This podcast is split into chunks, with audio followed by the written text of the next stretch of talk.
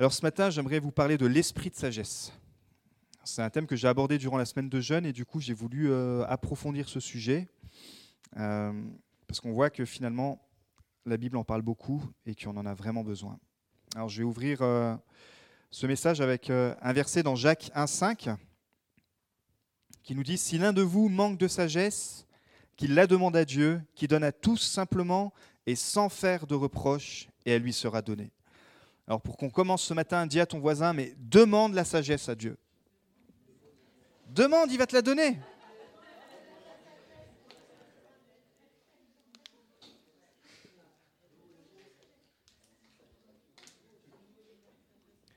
Demande la sagesse à Dieu. Sagesse, ça vient du grec sophia, qui veut dire bah, forcément sagesse, mais qui va plus loin que ça. C'est la largeur, la plénitude de l'intelligence. Et c'est un mot qui est utilisé en tout cas dans, en général pour la connaissance, pour le savoir, de manière très diverse. On le voit quand même 49 fois dans le Nouveau Testament. Et euh, donc sagesse, on peut dire, c'est la connaissance. Et si vous regardez, on, se rend compte que l'homme avec un, grand H a toujours besoin d'avoir plus de connaissances. Toujours le désir d'apprendre plus, de connaître plus de choses, d'analyser, de conceptualiser, de, de décrypter, de théoriser, de discuter, de débattre. Et c'est pour ça d'ailleurs qu'il y a des écoles, euh, qu'il y a des instituts. Euh, il y en a certains, euh, comme moi, ils vont que jusqu'au lycée, BTS, et puis il y en a d'autres qui vont plus loin. Il y a, il y a toutes sortes, en tout cas, de connaissances qu'on peut apprendre. Mais la question qu'on doit se poser, c'est finalement quelle est la différence entre la connaissance et la sagesse? Parce que si la connaissance et la sagesse, c'est que dans la sagesse et la connaissance, en fait, la connaissance, c'est le fait de savoir des vérités c'est des choses qu'on apprend. On est là, la somme de nous tous, on a une somme de connaissances sur certains sujets. Mais la sagesse, c'est quoi? C'est comment appliquer ces vérités à la vie. Parce que c'est bon de connaître plein de choses, mais si on ne sait pas comment les appliquer, ça ne sert à rien. C'est comme quand vous recevez un meuble Ikea, c'est bon d'avoir la, notice, mais si on ne vous dit pas comment assembler euh, les morceaux les uns avec les autres, bah, votre meuble Ikea, vous allez galérer si vous êtes comme moi, euh, toujours aussi nul en bricolage, euh, ouais, ça, ça, ça, passe, c'est pas amélioré. Je m'améliore dans d'autres choses, mais pas dans le bricolage. Mais euh, c'est vrai, il y en a d'autres qui sont comme moi. On va former un groupe, les groupes des, des, bricoleurs pour les nuls. Non, mais en plus, sans blague, il y a un groupe à Dijon et il y a un groupe de bricoleurs à Dijon qui existe. Mais eux, c'est pas les bricoleurs pour les nuls, c'est des bons bricoleurs. Euh, mais en tout cas, il y a un homme dans la Bible qui s'appelle Salomon qui nous a laissé un bel héritage un des livres qu'il a écrit qui s'appelle les, les Proverbes. Et est-ce que vous savez, en fait, parce que c'est vrai que les proverbes, moi j'ai grandi dans une famille chrétienne, donc j'ai toujours entendu parler des proverbes, mais qu'est-ce que ça veut dire en fait, les proverbes? Le mot proverbe, en fait, ça veut dire dominer, diriger. En fait, dans la Bible, on a un livre de leadership. On a un livre, ce n'est pas écrit par John Maxwell ou d'autres euh, leaders chrétiens qui sont dans le, leadership, mais qui sont forcément inspirés. On a un livre qui s'appelle Comment apprendre à, dominer, comment apprendre à diriger dans le bon sens du terme. Et sous l'inspiration du Saint-Esprit, bah, Salomon, il nous prodigue toutes sortes de conseils pratiques sous forme de deux courtes phrases, généralement, simples proverbes, qui ou opposent, ou comparent, ou complètent une idée. Et par exemple, on voit beaucoup euh, des phrases autour du sage et du fou. Et on voit qu'il y en a pour tout le monde. Euh, globalement, il y a euh, des enseignements pour les pères, pour les enfants, pour les générations, pour, euh, bah, pour ceux qui sont en leadership, pour ceux qui sont en entreprise, pour ceux qui sont plutôt pour les femmes, pour les hommes, etc. Alors, quand on voit tout ça, on pourrait se dire, mais dans la sagesse, par où je dois commencer? Ok, pasteur, c'est vrai, c'est important. Jacques nous dit que celui qui demande de sagesse, eh, il doit la demander et Dieu, va la, et Dieu lui demande. Mais alors, par où commencer? Proverbe 4, 7. Voici le commencement de la sagesse. Vous êtes prêts? Par où commencer? Ben, Voici le commencement de la sagesse. Acquiert la sagesse et avec tout ce que tu possèdes, acquiert l'intelligence. Et là, c'est le conseil, en fait, du père de Salomon, de David qu'il a donné à son fils, à son, fils Salomon. Comme euh, quand vous avez des enfants, bah, vous leur donnez des conseils. Euh, nous, on a deux filles, on va avoir un, petit garçon pour, euh, pour septembre, et on veut leur apprendre les conseils qui viennent de Dieu. Et on veut pouvoir, comme un père qui dirait à son, à son enfant, à ses filles, à son fils, voilà mon fils, voilà ma fille, c'est quoi le commencement de la sagesse? Eh bien en fait, il faut acquérir la sagesse. Alors, c'est le conseil que David avait donné à Salomon. Et Salomon, à un moment donné dans sa vie, qu'est-ce qu'il a fait? Il était jeune, il était donc euh, fils de roi, et à un moment donné, il y a Dieu qui va lui apparaître dans un rêve, dans une vision. Et il est super jeune, il est entre euh, l'adolescence et entre un jeune ado, quoi. Et Dieu lui apparaît et lui dit, Salomon, demande-moi ce que tu veux et je te l'accorderai. Waouh. Déjà, quand vous êtes ado et qu'il y a un parent qui dit ça à son ado, il dit Écoute, euh, mon fiston, pour Noël, demande-moi ce que tu veux et je te l'accorderai. Si vous, comme moi, euh, on, vous a posé cette question à cet âge-là, euh, qu'est-ce qu'on aurait répondu? Oh, ben, Je voudrais ci, je voudrais ça. Ben, lui, dans 2 Chroniques indice, alors qu'il qu'il avait entre 12 et 15 ans, il dit Accorde-moi donc la nouvelle PlayStation? Non. Accorde-moi donc une nouvelle mobilette. Euh, accorde-moi donc euh, euh, une carrière brillante. accorde-moi donc d'être le nouveau Messi, mais au, niveau football. Non. Salomon, il avait retenu le, message de son père et il a dit, OK, là, j'ai l'occasion de mettre en pratique ce que mon père m'enseignait. Il dit à Dieu, Dieu, accorde-moi donc de la sagesse et de la connaissance, etc., etc., pour apprendre à diriger, ce nouveau peuple. Donc, avant de commencer toute chose, Salomon, il avait compris quelque chose de vraiment important. Il a demandé la sagesse. Le commencement de la sagesse, c'est quoi? C'est de demander de la sagesse. En fait, c'est de se, c'est de se dire, bah, finalement, je crois que je suis sage, mais en fait, non. Le commencement de la sagesse, c'est de reconnaître que j'ai besoin de la sagesse. Ça paraît simple comme ça, mais en fait, c'est une révélation qui nous permet d'ouvrir les yeux et se dire, bah, quand je demande ça, en fait, bah, comme je vais demander la sagesse, bah, au lieu d'aller chercher premièrement le succès, au lieu d'aller chercher premièrement l'argent, le pouvoir, au lieu d'aller chercher premièrement les bénédictions, comme Salomon, je sais que la première chose que j'ai besoin de demander, la première question de la sagesse, c'est de demander de la sagesse. Et Dieu lui a tout donné par-dessus. Et Dieu te donnera tout par-dessus. Dans Proverbe 23.4, la version euh, Bible français courant dit Ne te fatigue pas à courir après la richesse, cesse même d'y penser. Alors dis à ton voisin Ne te fatigue pas Non, mais dis-lui, dis-lui ce matin Ne te fatigue pas à courir Parce que ton voisin, il court peut-être pas après la richesse. Mais peut-être que tu cours après autre chose et tu pourrais remplacer la richesse par ce qui te concerne, mais ne te fatigue pas à courir après le succès, ne te fatigue pas à courir après une position, ne te fatigue pas à courir après euh, une reconnaissance, ne te fatigue pas à courir après quoi que ce soit. Commence par rechercher la sagesse, parce que le commencement de la sagesse, c'est de rechercher la sagesse de Dieu. Recherche pas une situation de l'argent ou une position pour régler tes problèmes. Avant tout, recherche premièrement la sagesse de Dieu. Et Jacques nous dit que Dieu, en plus, il nous la donne sans reproche, comme un père envers ses enfants. Et il va, nous donner cette sagesse. Alors la source de la sagesse, c'est qui? Bah, Bien sûr, c'est Dieu. Alors on a vu comment commencer. Il bah, faut commencer par l'humilité, reconnaître que j'ai besoin de sagesse, reconnaître chaque matin, faire la prière de Jacques et dire Seigneur, ce matin, pour cette journée, face, à mes, face aux défis de ma vie, j'ai besoin de ta sagesse.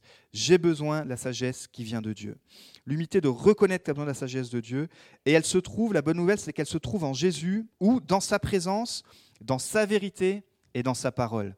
Jean 1.1, au commencement, la parole existait déjà, la parole était avec Dieu, et la parole était Dieu. Elle était au commencement avec Dieu, tout a été fait par elle, et rien de ce qui a été fait n'a été fait sans elle.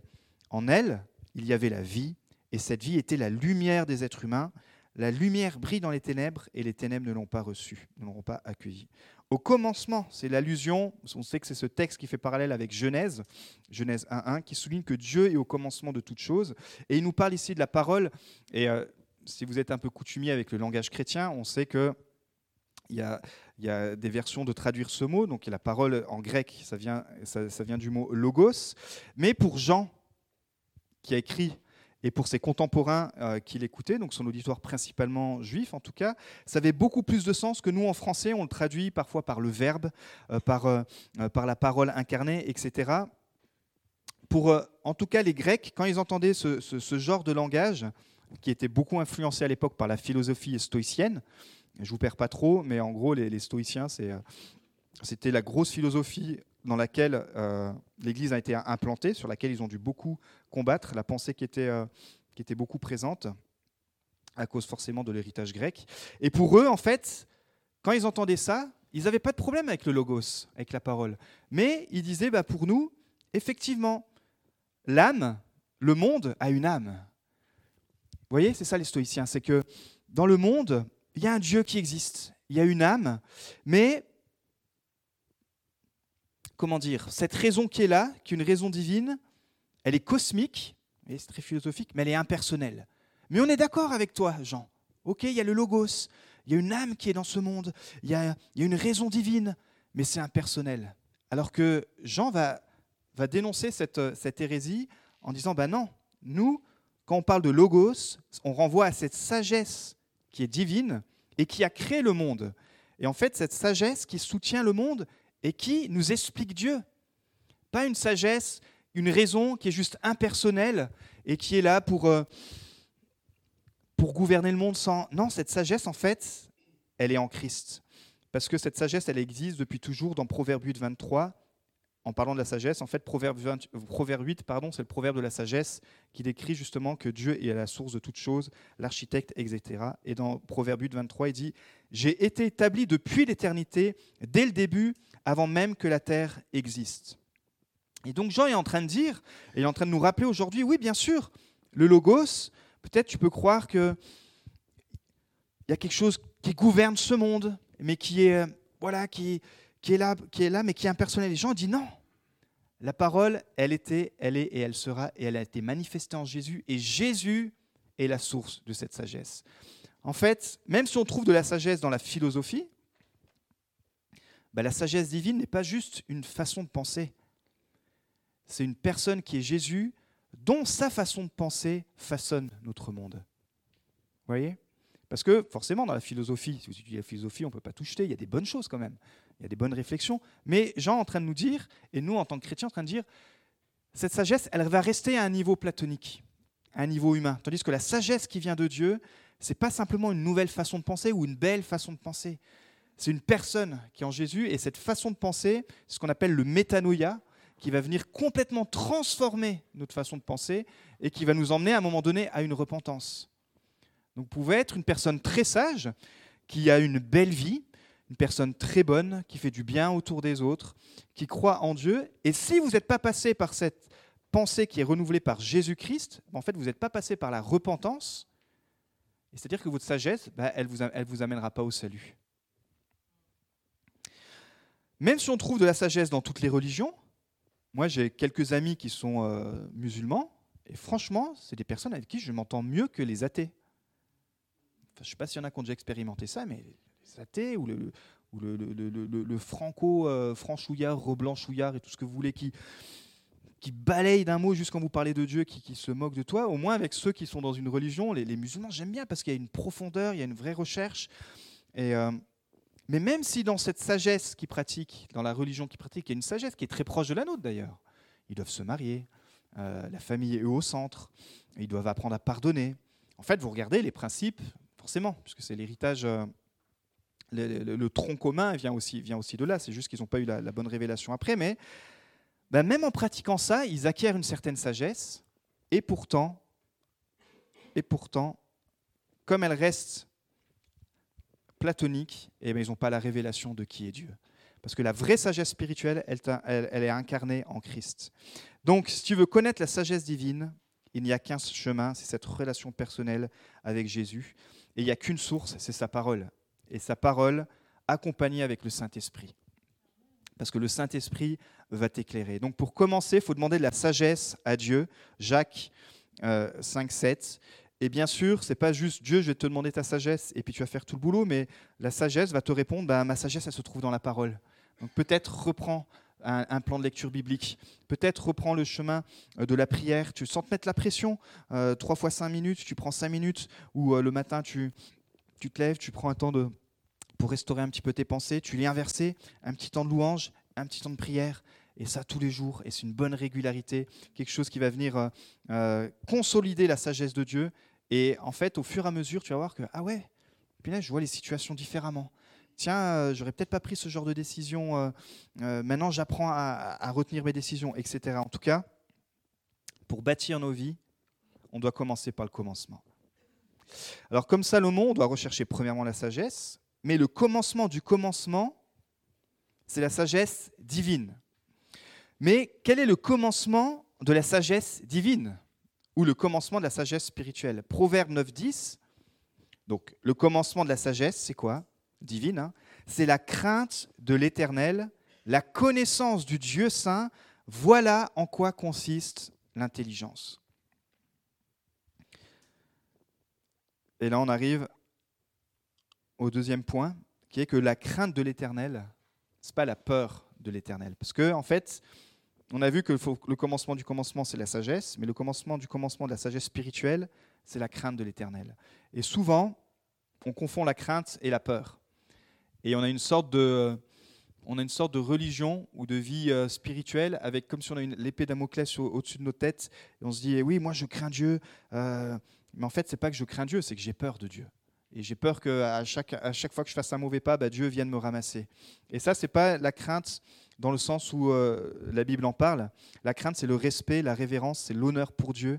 C'est décider en fait qu'il n'y a rien plus d'important que de rencontrer Jésus, que de connaître Jésus, et de le mettre surtout à la première place dans tous les domaines de notre vie. Et ça, ça se concrétise comment? En fait, la crainte, si tu es dans la peur, ça va se voir à ta vie de disciple. Comment tu crains l'éternel, en fait. Ça se voit à notre vie de disciple. En fait, quand tu crains l'éternel dans le bon sens du terme, eh ben, même si c'est dur, tu apprends à obéir à Dieu. Mais si tu es chrétien engagé et que tu es disciple et que tu as la crainte de l'éternel, mais dans la peur, eh ben, tu vas voir qu'en fait, face au défi, eh ben, tu vas plutôt fuir. Parce que comme tu vas avoir peur, l'obéissance, elle, travaille avec quoi? Elle travaille avec la foi. Et quand tu as peur, ben, dans la peur, tu n'as plus la foi. Alors que quand tu es dans l'obéissance et que tu es dans la foi, je n'ai pas dit que c'était facile, mais il nous a dit que du coup, tu reçois l'amour, et l'amour parfait chasse la crainte.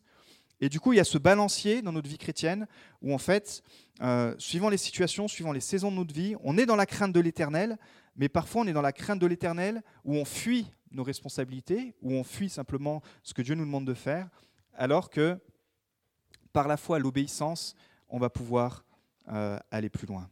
Alors, il n'y a rien de dramatique. Hein. Vous savez très bien que euh, dans la vie spirituelle, la bonne nouvelle, c'est que en un instant, on peut à nouveau, comme le dit Jacques, bah, redemander la sagesse et Dieu nous la donne et on peut reprendre les rails. Donc peut-être dans une saison où euh, tu as la croisée des chemins. J'aime bien cette expression, en plus elle fait old. Et euh, l'autre jour j'ai sorti ça avec des amis, ils m'ont dit la croisée des chemins, où tu as sorti cette expression Dave? Je suis bah, je sais pas, j'aime bien. Donc peut-être tu as la croisée des chemins ce matin. Et c'est un bon endroit, vous allez voir pourquoi. Parce qu'au travers de l'obéissance, on attire la faveur de Dieu. Et si on regarde dans la Bible, le principe de l'obéissance et de la désobéissance, on le voit partout. Alors si on peut dire qu'au travers de l'obéissance, tu attires la faveur de Dieu, bah, clairement, au travers de la désobéissance, bah, tu vas t'entraîner toi-même les difficultés. Pense à Abraham, Isaac et Jacob. Quand ils ont été bénis, c'est quand ils ont obéi. Abraham, il a été béni, pourquoi? Parce que Dieu lui a dit, quitte, quitte ta maison, va dans le lieu que je te montrerai. Et pas à pas, ça n'a pas été facile hein, son chemin. C'est pas parce qu'on obéit que le chemin va être facile. Et on peut aussi dans notre chemin, euh, on a vu que toutes les entraves qu'il y a eu. Mais on a vu qu'à chaque fois qu'il obéit, lui il a été béni, sa famille a été bénie, le peuple a été béni. Et à chaque fois qu'il a désobéi, eh ben, il y a eu des conséquences aussi sur tout son entourage. Donc il y a aussi cette... Euh, on est un corps en tant que chrétien, dans le corps de Christ, et il y a aussi cette, euh, comment tu dis, cette co-responsabilité qu'on a c'est que quand j'obéis aussi à Dieu, bah, bien sûr, ça va me faire du bien dans ma destinée, dans mon chemin, dans, dans ma vision, mais ça va aussi faire du bien au corps de Christ. C'est-à-dire que quand tu obéis, bah, en fait, la bénédiction qui va reposer sur toi, sur ton obéissance, elle va aussi influencer euh, le corps de Christ en général. Et quand tu désobéis, parce que ça nous arrive tous, eh ben, c'est aussi le corps de Christ qui souffre. Alors on va pas sortir les fouets, oh punaise, à cause de moi que le corps de Christ y galère, c'est à cause de moi. Non, c'est juste un principe spirituel. Et quand euh, on rentre dans, la grande famille de Dieu, eh ben, ce principe spirituel, il est beau parce que du coup, on est au bénéfice de, l'obéissance de nos frères et sœurs. Et puis quand, ben, quand il y a de la désobéissance, eh ben, il suffit simplement que Dieu révèle les choses et puis etc. Les, choses se mettent en place. Mais euh, alors, une bonne question ce matin. À quoi est lié, d'après vous, le manque d'obéissance? Si on examine notre vie, ça peut être le manque de discipline, ouais. crainte. C'est très bon ça, effectivement. Manque de foi. Moi, je constate, tout ça c'est euh, c'est très juste, que souvent le manque d'obéissance, et ça revient à tout ce qu'on venait de dire, est souvent lié en fait au manque de confiance, au manque de foi, au manque euh, de discipline, au manque de... Pourquoi? Parce que, en fait, le manque de confiance, ou le manque de foi, en fait, c'est un manque de sagesse. C'est pas plus compliqué que ça. En fait, quand tu vas manquer de foi, et eh bien quelque part, tu vas manquer de sagesse. Pensez à Saül. Saül, il avait bien démarré son ministère. Même au début, quand il a été intronisé, tout le monde le cherchait. C'était le nouveau pasteur, c'était le premier roi. Je fais l'histoire longue courte.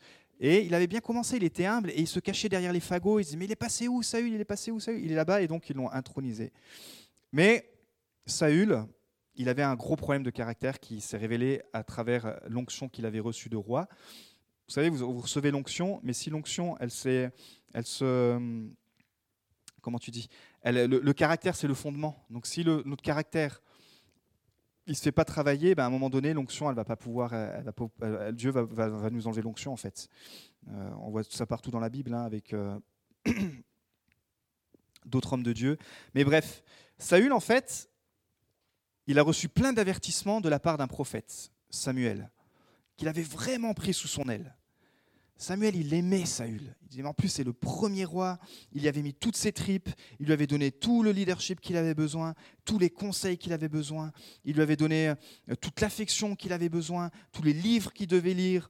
Euh, toutes les, euh, C'était le premier roi, donc c'était quelque chose d'énorme. Et puis, en tant que prophète, ben, on sait que les prophètes, c'est eux qui recevaient la pensée de Dieu. Et donc, il avait mis son âme, son corps, son esprit dans Saül. Mais le problème, c'est que Saül ne voulait pas écouter.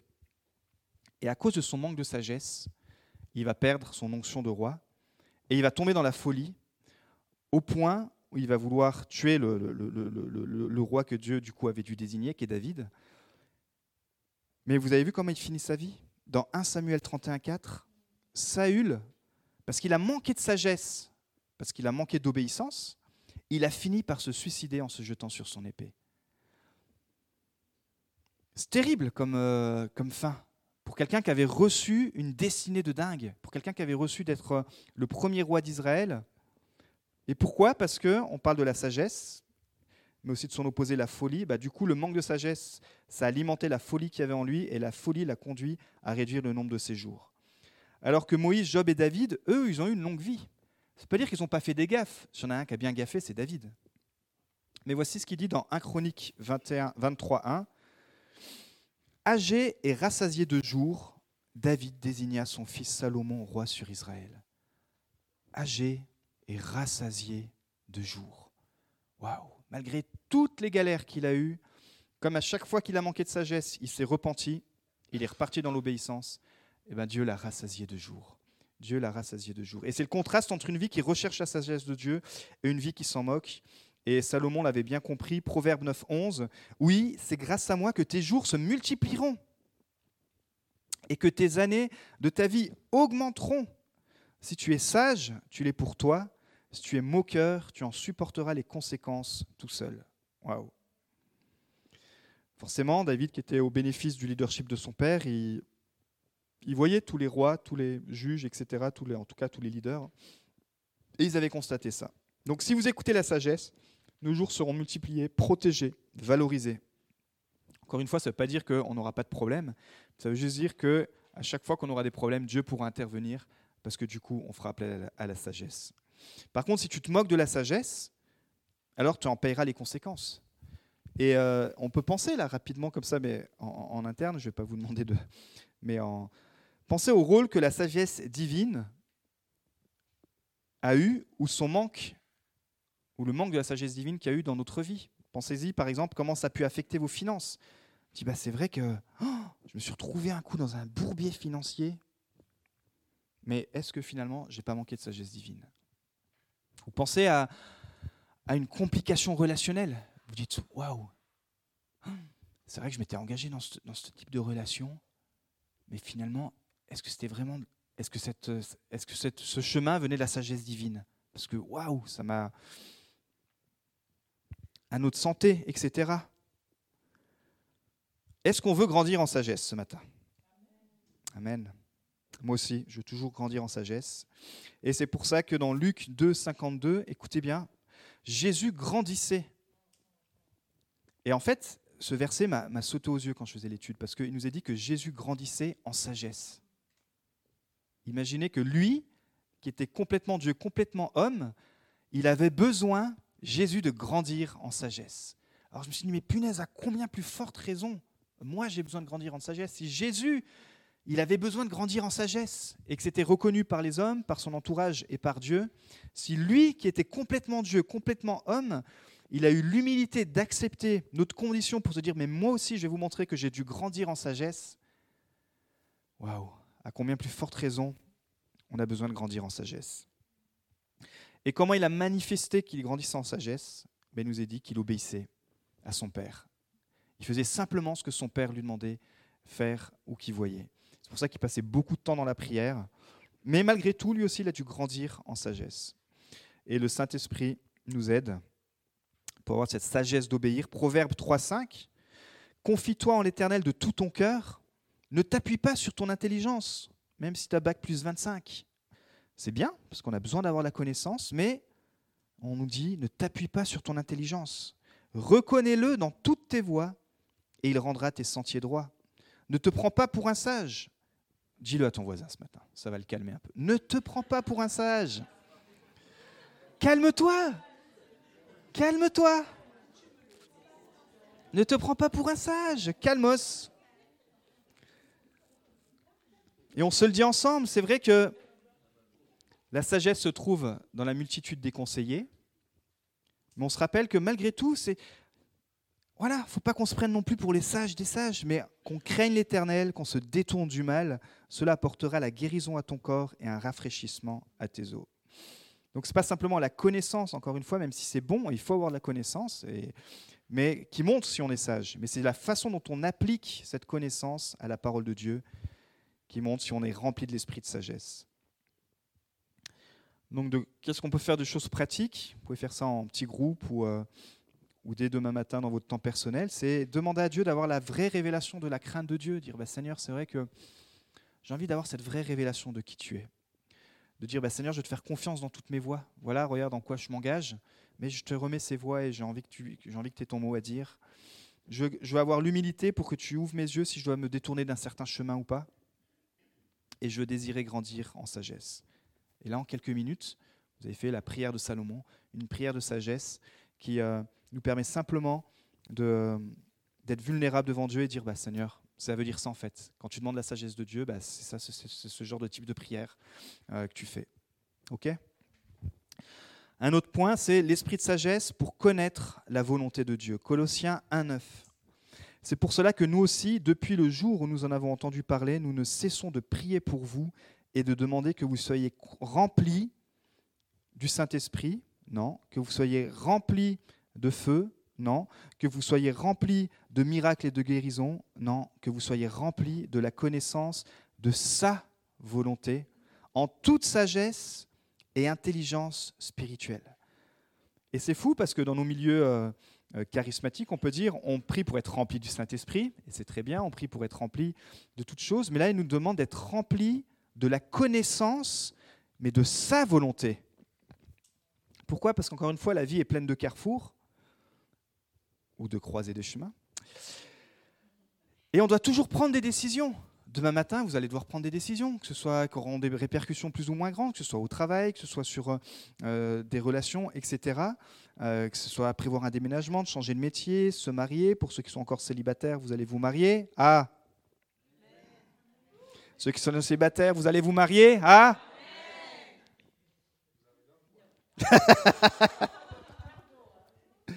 Il n'est pas bon que l'homme soit seul.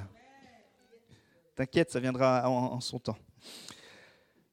Et on a la connaissance sur tous ces sujets. On a la connaissance sur comment euh, gérer notre célibat, on a la connaissance sur qu'est-ce que c'est de se marier, on a la connaissance pour euh, euh, faire un déménagement, pour changer de métier, etc., etc. Mais là, il nous dit d'être rempli de la pleine connaissance, mais de sa volonté, de la volonté du Père. Et c'est pour ça que Jésus avait beaucoup de décisions à prendre sur un laps de temps qui était court et qui ne pouvait pas se planter, j'ai envie de dire. Et il ne s'est d'ailleurs jamais planté, il ne s'est jamais trompé. Il n'a fait que la volonté de son Père. Pourquoi? Alors oui, il était rempli de puissance, il était rempli des signes et des miracles, il était rempli du Saint-Esprit, mais il était surtout rempli de la connaissance du Père. Et ça, c'est énorme. Parce que parfois, on oublie ça. On, le met un peu de côté, mais en fait, face à toutes nos décisions, face à tous nos carrefours, quand à la croisée des chemins, eh bien, plus on sera rempli de sa volonté, alors plus notre chemin, on pourra prendre la bonne voie. Proverbe 14, 8. La sagesse de l'homme avisé, c'est de discerner sa voie. La folie des hommes stupides, c'est la tromperie. Encore une fois, hein, vous avez vu ce contraste que le proverbe fait pour nous enseigner. Donc dans les proverbes, le sage, il prend des bonnes décisions. Et le fou, il se trompe. Pas compliqué. Vous allez lire le livre, vous allez vite comprendre. C'est n'est euh, pas indigeste comme, euh, comme, euh, comme principe. Si vous êtes sage, ça va marcher. Si vous êtes fou, ça va se planter, en gros. Donc dis à ton voisin, on va arrêter de se planter maintenant.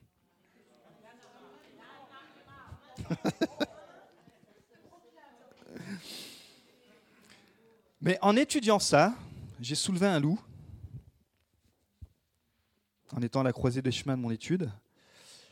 Désolé pour ceux qui vont écouter ce, message en audio. Euh, non, sans blague. Comme il y a l'esprit de la sagesse, en fait, il y a l'esprit de la folie. Et derrière l'esprit de la folie, il y a le but. Et je vais vous expliquer le but de la folie. Le but de la folie, c'est de vous persuader, écoutez bien, hein, le but de la folie, c'est de vous persuader de prendre les mauvaises décisions et de faire échouer votre vie. C'est-à-dire que vous allez être complètement convaincu, pour prendre une image comme si vous étiez au volant d'une voiture, vous êtes complètement convaincu d'aller droit dans le mur dans la voiture et personne ne pourra vous raisonner. Et ça, c'est quand vous êtes, je parle pas de, c'est quand vous êtes sous l'influence de l'esprit de la tromperie. Ce pas dire que vous êtes possédé, hein, vous avez bien compris, il y a des influences. Et ça, c'est le but de la folie. Par des décisions colériques, impulsives, des gens ont brisé leur vie. Et ces décisions sont orientées par la tentation qui rejette tout conseil ou prise de conscience des conséquences.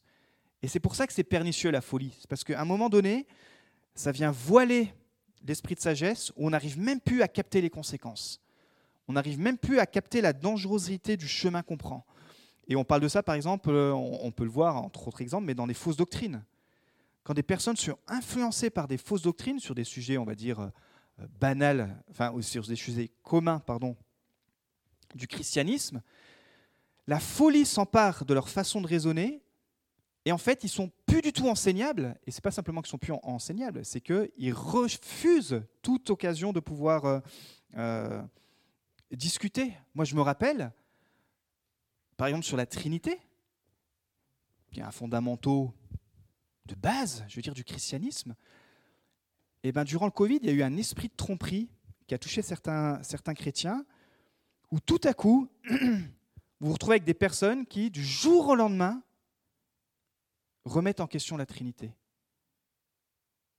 Et là, avec tout l'amour pastoral que vous pouvez avoir, avec tout le truc, puis au bout de semaines, de mois, vous comprenez qu'en fait, ah ben non, mais là, il y a l'esprit de la tromperie. Et en fait, comme la personne n'est plus dans l'esprit de la sagesse qui accepte au moins la discussion, et puis ben finalement, finalement, cette personne, elle est restée dans cette, fausse doctrine, qui est dingue. Quand vous dites que quand même, euh, enfin, je sais pas, j'espère qu'ici tout le monde est convaincu de la Trinité.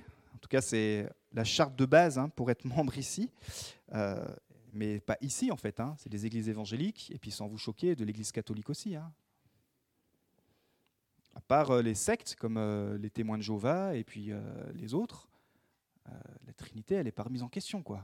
Je veux dire, à un moment donné, c'est pas une révélation de ouf. quoi. Mais c'est ça, non mais pour vous dire, c'est ça l'esprit de la folie. Et là, je prends un exemple, on va dire, euh, grossier pour vous, pour vous dire oui, mais ça c'est la doctrine. Non, mais parfois c'est sur des décisions où en fait on va se rendre compte que c'est l'image. On est dans la voiture, le volant, il y a le mur qui arrive devant et l'esprit de la folie nous a, nous a chopé et paf, on va se prendre le mur en, en plein. Alors, est-ce que c'est dramatique de se prendre le mur? Non, parce que pourquoi? La bonne nouvelle, c'est que l'esprit de la sagesse est toujours là pour dire bon, cette fois-ci je me suis planté et on repart à zéro. Est-ce que cette personne qui est partie dans la fausse doctrine ne peut pas revenir à Dieu? Mais bien sûr que si. Et peut-être que justement, quand elle reviendra à Dieu, elle sera un témoignage pour dire attention, je me suis fait euh, planter. Vous voyez ce que je veux dire? C'est ça qui est beau avec Jésus. Le, le, tableau, il n'est jamais fini. Et donc, si tu t'es planté, si tu as des crashs dans, ton cerveau par rapport à certaines décisions, si tu as des crashs financiers, des crashs boursiers, des crashs relationnels, des crashs, tout ce que tu veux, tu peux tout recommencer. Tu peux repartir à zéro. Proverbe 8, 1. Écoutez, la sagesse appelle, la raison élève la voix. Elle est postée sur les hauteurs, le long des routes, au carrefour, à la croisée des chemins. Donc si vous êtes à un carrefour de votre vie, eh ben, la bonne nouvelle, c'est que parfois on a l'impression qu'on est paumé face à des décisions. Je suis à un carrefour, je ne sais pas quoi faire. Eh ben, la bonne nouvelle, c'est que la sagesse, elle est là. Quand tu es au carrefour de ta vie, de tes décisions, au croisement des chemins, la sagesse, elle est là. Jésus, il est là. Pour toutes tes petites décisions, comme les grandes, la sagesse, elle est là. Mais attention, pas simplement qu'elle est là, ou qu'elle se cache, ou qu'elle est, c'est quelque chose de, mystérieux. Qu'est-ce qui nous est dit? Écoutez bien parce que c'est important. Il nous est dit que, une autre version, elle dit que, là c'est marqué que la raison élève la voix, et fais voir toi la version que tu as normalement, c'est elle crie. Le verset juste 1, 8, 1. Voilà. En fait, la sagesse, toi tu es en train d'essayer de prendre une décision, d'accord? Tu as la croisée des chemins. Tu es là, tu as ton chemin. Est-ce que je dois aller à droite? Est-ce que je dois aller à gauche? Est-ce que je dois aller devant? Est-ce que je dois aller derrière? Quatre chemins. On va prendre les points cardinaux, ça va. On va éviter les, angles. Tu galères, tu dis, mais quelle décision je dois prendre? Tu appelles les pasteurs, c'est déjà une, bonne étape. Après, tu dis, bon, il faut quand même que je prenne ma décision, que j'ai une conviction. Ben, en fait, ta sagesse, c'est pas qu'elle est en train de se cacher. Elle crie elle est là en train de te dire, mais je suis là, je suis là pour que tu puisses me consulter, je suis là pour t'avertir, je suis là au contraire pour te dire oui, c'est la bonne décision, je suis là pour te dire non, attention, c'est pas la bonne décision, comme un, comme un père pardon, crierait à son enfant qui est en train de traverser la route et qu'il y a une voiture qui arrive. Pas en train de dire attention, ma fille, attention, mon petit garçon, tu vas prendre une voiture. Non, un père, une mère, on crierait, on dit attention, ma fille, attention à la voiture. Ben, c'est ce qu'elle fait la sagesse parfois. Et parfois, on a besoin de ça, de se faire un peu secouer. Alors pas tout le temps, parce que sinon, au bout d'un moment, on n'en peut plus. Mais parfois, la sagesse, elle a besoin de venir nous secouer, de venir à la croisée des chemins et dire, mais attention, parce que là, c'est de la tromperie, ou au contraire, vas-y, fonce, mon gars, vas-y, fonce, ma, ma fille. D'ailleurs, quelle est la dernière forme d'expression orale que Jésus employa à la croix? Vous avez déjà posé ça comme question? Non, moi non plus avant d'étudier ça. Juste avant de mourir, qu'est-ce qu'il a fait Jésus? Est-ce qu'il a chuchoté? Pourquoi il a crié?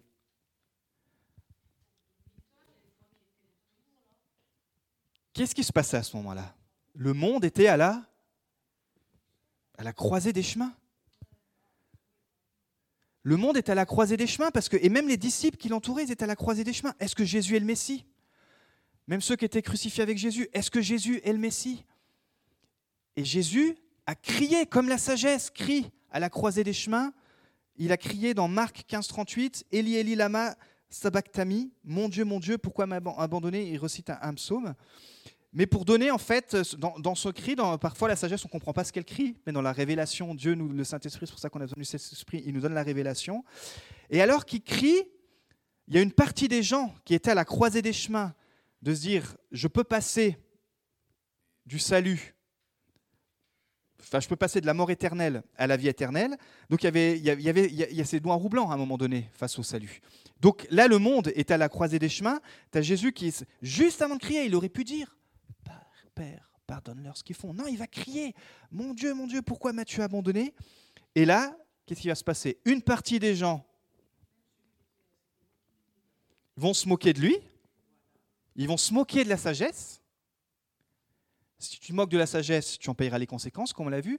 Mais il y en a quelques-uns, dont un qui a été crucifié avec lui, très juste, mais aussi un officier romain dans ce texte dans Marc qui nous dit que finalement il dit, mais ah, une fois qu'il a crié, c'était le Fils de Dieu.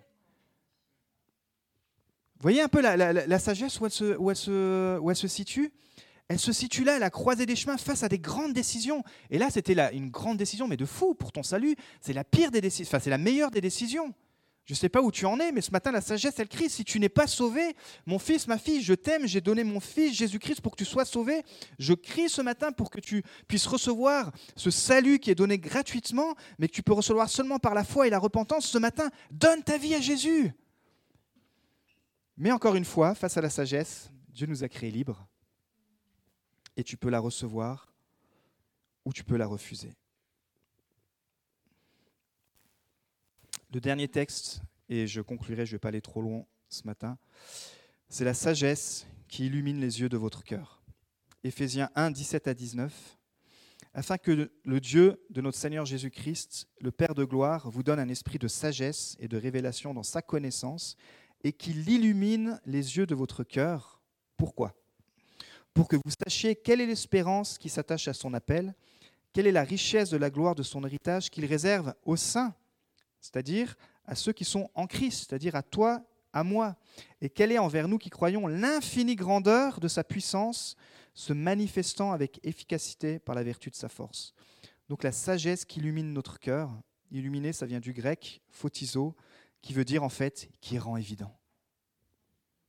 Voyez? C'est ça, c'est qu'à un moment donné, quand on accepte la sagesse de Dieu, avec l'humilité, eh bien, il y a une évidence spirituelle qui va, qui va s'installer dans nos vies. Et certainement, tous ici, on pourrait expérimenter, on dit, mais waouh, c'est vrai que face à des décisions, oh, mais heureusement que j'ai prié, parce que Dieu m'a ouvert les yeux. Combien de fois j'ai entendu ça dans des entretiens pastoraux et combien de fois vous l'avez vu? Oh, mais combien Dieu m'a ouvert les yeux sur la situation ben, C'était ça, c'est parce que tu as, eu cette sagesse spirituelle de prier et que Dieu a illuminé les yeux de ton cœur, qui rend évident, que ça veut dire aussi faire que quelque chose existe et ainsi vienne à la lumière et devienne clair pour tous. Waouh Quand tu demandes, Seigneur, illumine les yeux de mon cœur, eh ben, l'esprit de la sagesse, le Saint-Esprit, il va faire que ça va devenir évident pour toi, mais aussi pour tous. Et ça veut dire aussi éclairement spirituel, et ça veut dire être imprégné de la connaissance qui sauve. C'est pour ça qu'on reçoit le salut par la repentance, mais c'est l'esprit qui vient nous convaincre de péché, de justice, etc. C'est pas par une, pas parce qu'on le mérite. C'est pas parce que oh bah j'ai bien compris le salut, j'ai bien compris la parole. Non, c'est parce que tu t'es repenti et du coup, grâce à ton humilité, tu as l'esprit de la révélation qui sauve qui vient ouvrir les yeux et te dire ah, J'ai besoin d'être sauvé.